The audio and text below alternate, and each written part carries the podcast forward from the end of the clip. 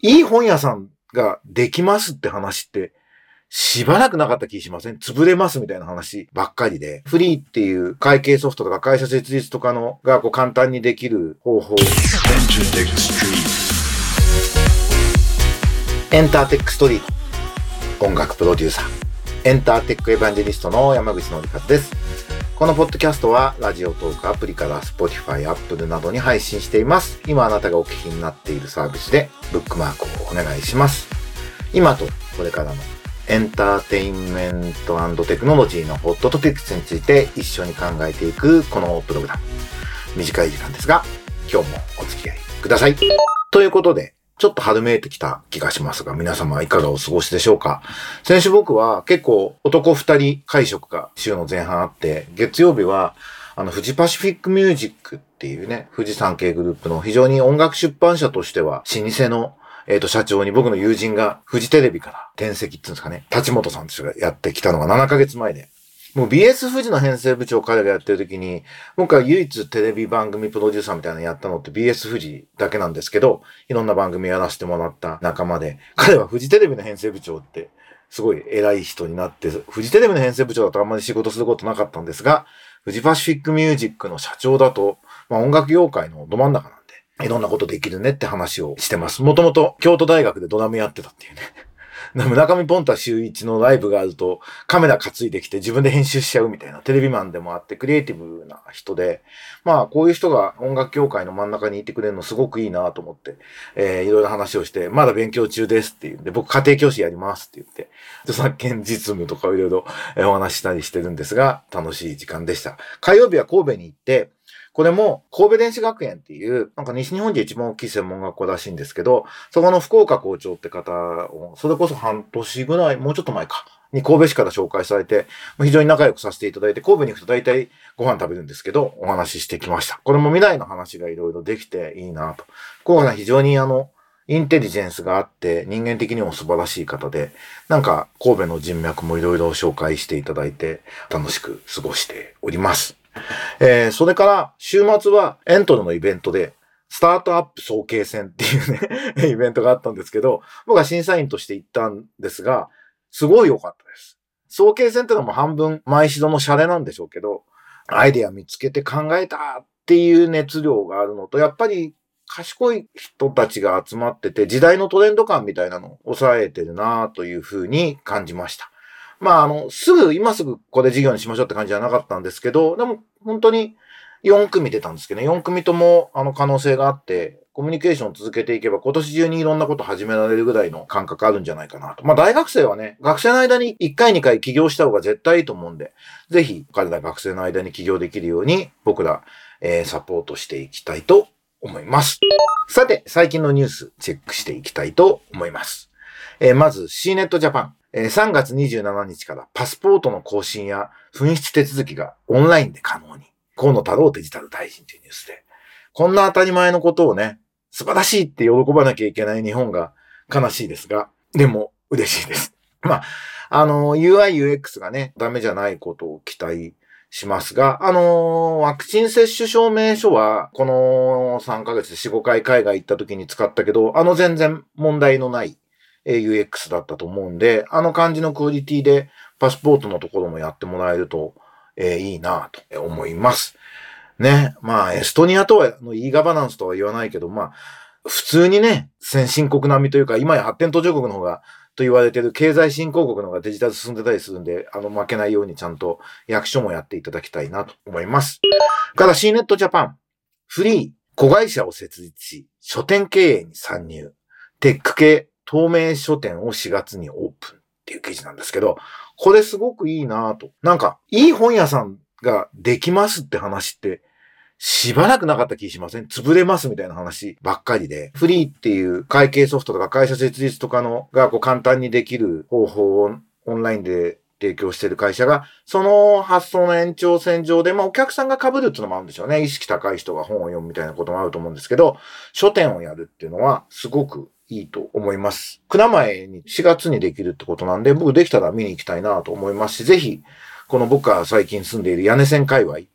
谷中根津仙台界隈にもぜひ2件目出してほしいなと。あの、やっぱり書店っていうものの持つ場の力っていうのはあると思うんで、あのね、委託販売でね、本の手数料20%でしたっけ？だけで回そうとすると、なかなか厳しいと思うんですけど、書店ってものが持つ場の力、そこに集まってくる人だったり、情報の濃さだったり、書店から派生する様々なコミュニケーションみたいなところをちゃんと考えてやると、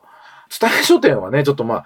カフェですよっていうことの、どっちかというと飲食店のアクセサリー日本屋さんとかなっちゃってますけど、もうちょっと、なんと知的なっていうんですかね。形でやれることはあると思うんで、これはぜひ期待したいなと思います。えー、それから C ネットジャパンでもう一つ。Z 世代就活生が人気企業ではなく、中の上の企業を選ぶ理由とはって言って、なんか Google の採用担当やってる人が、なんかインタビューみたいなのをやってるシリーズなんですけど、あの、生活が保障できるレベルの給与で、福利厚生が整っていて、拘束時間が短くて、企業文化が硬すぎない会社っていうのが、今の Z 世代の就活生が求めるんですって。なんかすごいリアルで、こういう情報を回っていくのいいなと思って。そうですよね。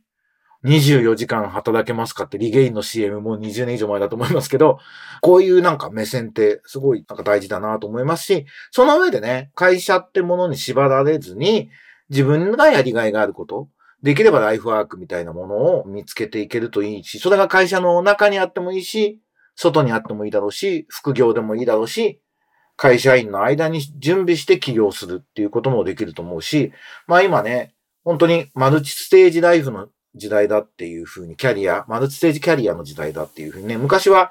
学校、就職、老後っていう3つしかステージなかったけど、今はいろんなステージを会社員になったり、起業したり、また勉強したりしてキャリアアップ、スキルを上げたりみたいなことを言ったり来たりする時代になってるっていうのはね、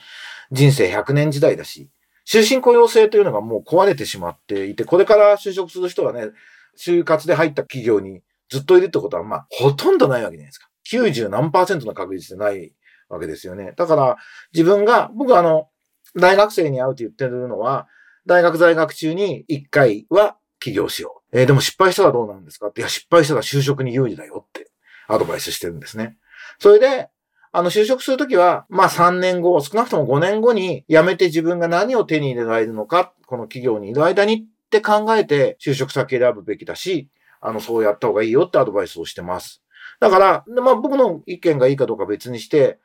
ここで言われてる中の上の企業っていうね、生活が保障されて福利厚生が整って拘束時間が短いっていうことの生活をまず担保した上で、なんか人生を楽しみながら何かやりがいのあることを見つけていくっていうのは、すごくいいことなんじゃないかなと思います。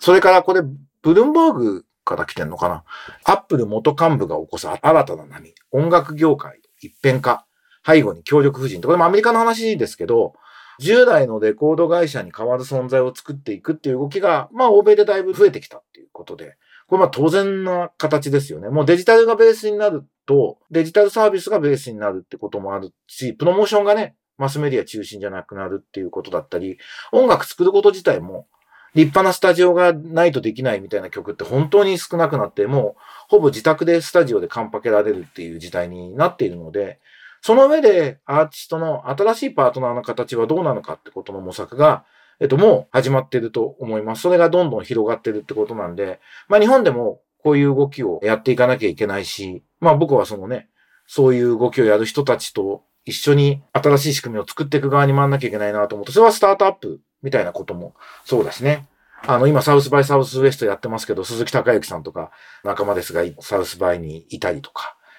iTune、Spotify にいた野本さんが、今、 Merlin Japan にいたりとか、なんかそういう人たちとも連携しながら若い音楽で自己実現したいと思ってる新しいタイプの、まあ、プロデューサーなり、そういう人たちと一緒にやっていくっていうのは、ぜひ僕も考えたいなと思います。それから、 ChatGPT は本当に話題ですが、 Discord、チャット GPT と同じ技術採用のチャットボット、 Clyde や会話要約機能など発表って、これは IT メディアニュースの機能ですが、なんかこのチャット GPT が結構ゲームチェンジングって、ゲームチェンジングっていうかなんか場面を変えていくっていう印象な、フェーズを進めるっていう感じの僕は印象なんですけど、チャット GPT が進めていくときに、それが Discord のコミュニティとかと結びつくと、ここがブレイクスルーの震源地になりそうだなって思いました。ちょっと注目していきたいと思っています。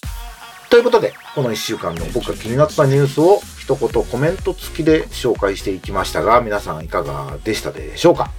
山口ゼミビズというのをやるって話は、このポッドキャスト喋ったと思いますが、それの説明会を兼ねたプレイベントを3月18日に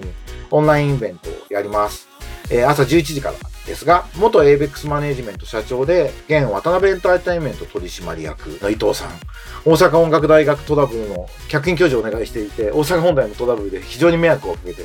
とても怒ってらっしゃる方なんですが、伊藤さんと二人で、あの音楽を通じて自己実現したい若者のためにどうするかって話を、タイトル、日本の音楽界を救うのは君たちだ。希望と期待しかない2000年代生まれに捧げる音楽ビジネスの今とこれからというタイトルで、やってますので、あの別に Z 世代じゃないおじさんおばさんの方もぜひ気にせず無料イベントですので、3月18日いらしてください。えー、スタジオ ENTRE の Peatix で申し込みをしていただければ来れると思います。ということで、今日は割とサクサクやってみました。あ、そういえば昨日、え、ノートに、え、大阪音楽大学の顛末について真相みたいなものを書きました。なんと1万字になってしまったんですけど、ちょっと長すぎじゃねえと思いましたが、これでもう大阪音大のこと語るの最後にしたいなと思って、えー、何があったのかっていうのを全部書きましたので、まあ、興味のある方はぜひ読んでいただければなと。僕としては、まあ、大事なのは、日本のエンタメ業界にいい人材が行くことだし、今の若い子たち、非常に可能性のある若い子たちに武器をどんどん渡していくことだと思うので、まあ、新しい酒は新しい皮袋に入れろっていうね、言葉があるなって思っていて、やっぱ100年続いた音楽大学は100年かけて腐ってきたのかもしれないんで、なかなか本質的なことやるのは難しかったのかもしれないなと思ったりしながら、えー、もうそのことは忘れて次のフェーズに向かっていきたいなと思っておりますので、ぜひ皆さん注目していただければと思います。それではまた来週お会いしましょう。バイバイ。